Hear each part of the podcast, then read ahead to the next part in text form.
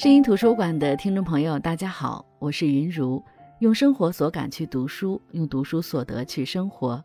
喜马拉雅 FM 是声音图书馆的独家播出平台。山里长大的女孩玉蚕有一个当上海人的机会，但为了和同村心爱的男人苍子在一起，义无反顾地放弃了上海的生活。两人非常恩爱，一起努力生活。可是短短几年，玉蚕就发现。自己心里的上海梦从来没断过。一个偶然的机会，她通过来家里收花窗的做生意的蔡老板，去到了上海谋生，与丈夫分隔两地。接下来的故事会如何发展？本期声音图书馆，我们继续分享王小英的《青玉案》。玉蚕和苍子两人再见面是分开半年后，也就是女儿娥宝一周岁的时候。两人都赶回了家，带着对彼此的思念。那天晚上，两人是如此的渴望对方。只是情浓之际，玉蚕得到的是苍子甩出的两巴掌。在床上的玉蚕已经不是以前的玉蚕。用苍子的话来说，玉蚕从来不是这样的下作。玉蚕眼中的哀怨坐实了苍子的猜测。苍子该明白呀，当初同意玉蚕去，这似乎是注定的结果呀。可当初蔡老板带走了他，在宾馆里扑向他的时候，他流干了泪，喊哑了嗓子，没人可以救他。自从被蔡老板强暴了之后，他有了昂贵的衣服、高级的饰品，可以出入高档酒店。玉蚕不是没想过闹。他明白，闹大了，仓子不要他，自己名声臭了，一分钱也赚不到，所以他把屈辱往肚子里咽。他要从蔡老板身上赚钱，等到赚够了，他要把老公孩子接到上海来。于是他必须接受蔡老板，接受蔡老板在床上的调教。仓子在家里完成了鹅宝的周岁宴，外人从他脸上看不出一丝的不快。毕竟他也是在外经历过人情世故毒打的人，可只有玉蚕知道，自那晚后，苍子没跟他说过一句话，也假借工作忙不再回来。玉蚕也决定回上海，他已经为那个上海付出了太多，倘若他不从上海索取到自己向往的东西，那他活着还有什么意义？而回上海前，鬼使神差站在县竹器厂的玉蚕，看到了苍子和孙厂长联合为产品代言的巨幅广告，看到了并肩谈笑的两人从厂里走出来，看到了过马路时苍子自然地揽住孙厂长的肩膀。他仿佛知道有什么东西是真正的破碎了，他觉得苍子识破了自己的真相，自己也看到了苍子的行为。可他急忙走掉了，他不能捅破，捅破后，他怕得到的结果不是双方扯平，而是彻底崩裂。玉蚕回到上海没两天，娘就来了电话，说苍子骑摩托车撞死了人。娘质问玉蚕到底做了什么，搞得苍子睡不着觉，还酗酒，酿成了大祸。娘让玉蚕赶紧筹钱。苍子被拘留，要十万担保金。孙厂长拿出了五万，仓子自己存了一万多，还差三万多。玉蚕这半年存了差不多一万，还差两万，他自然要去找蔡老板。谁知祸不单行，蔡老板的老婆闻言，蔡老板在上海搞花头包养女人，从老家杀了过来。玉蚕被通知收拾行李离开公寓，搬进了职工宿舍。厂里面谁不知道他和老板的私情？如今住进了女工八卦舆论场，他几乎是身败名裂。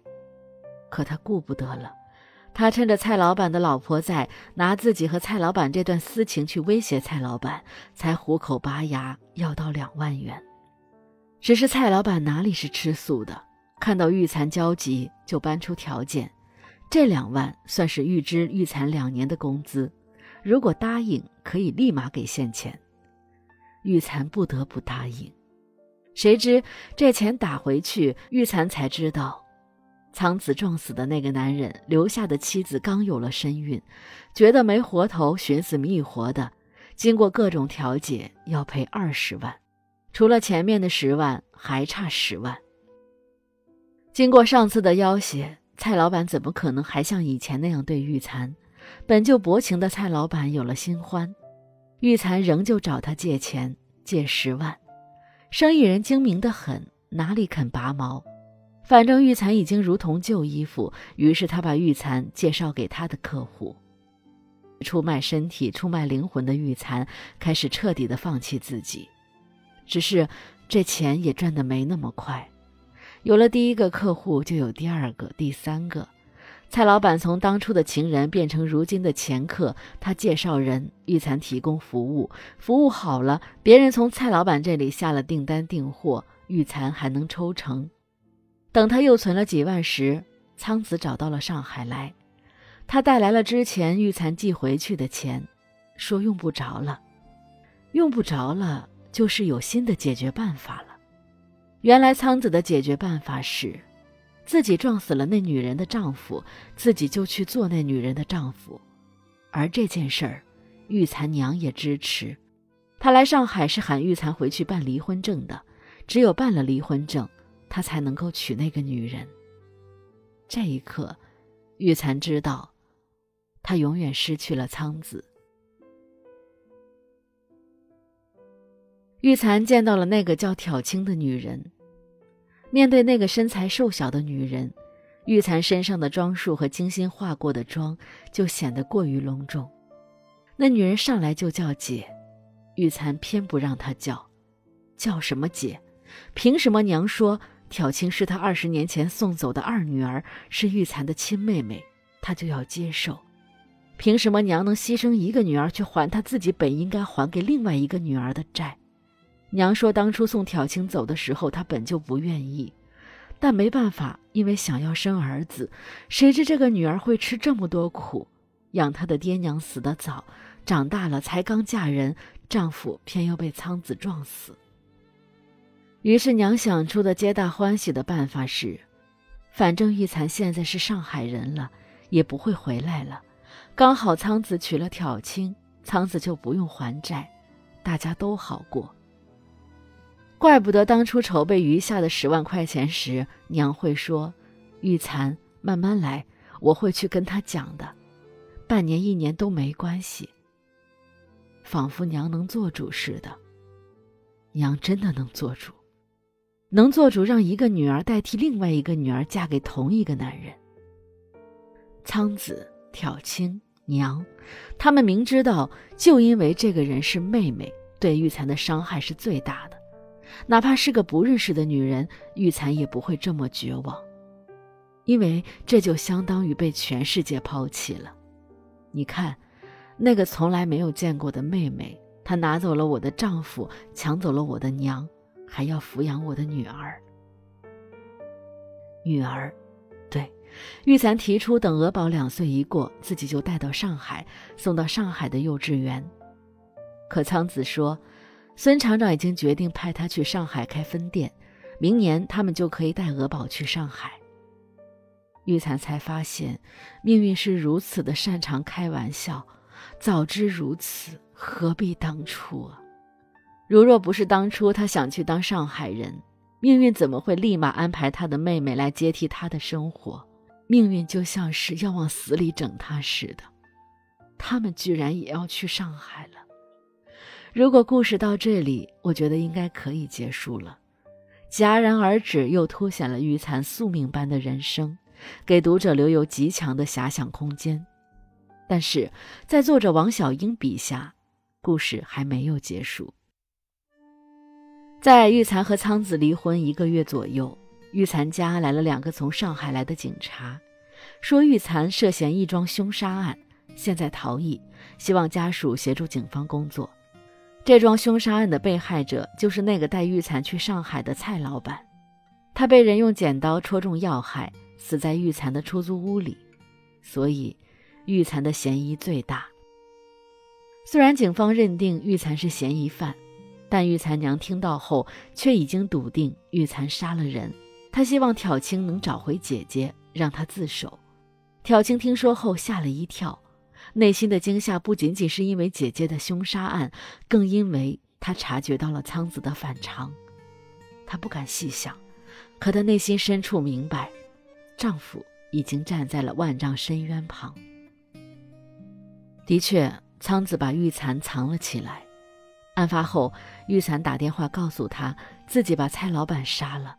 那蔡老板强行跟他发生关系，又不给钱。想到自己的人生就是被这个人搅得千疮百孔，雨蚕心里的愤恨、怒火、哀怨一下子被点燃，顺手拿起桌上的剪刀，狠狠插入蔡老板的胸口。书中说，这个动作他脑袋里已经演绎过上百遍，做起来熟练而准确。仓子如何才能不管？他现在和挑青日子过得美好，可玉蚕却那样的凄苦。他必须帮助玉蚕渡过难关。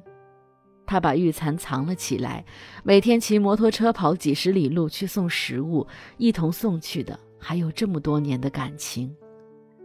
这天，仓子照常下班后去给玉蚕送东西，并把警方寻来家里的消息告诉玉蚕，让玉蚕转移地方。或许是害怕。或许是绝望，两人拥抱在一起的画面被尾随而来的挑青看到，大着肚子的挑青受不了眼前的画面，绝望地跑走，慌不择路，摔倒在地。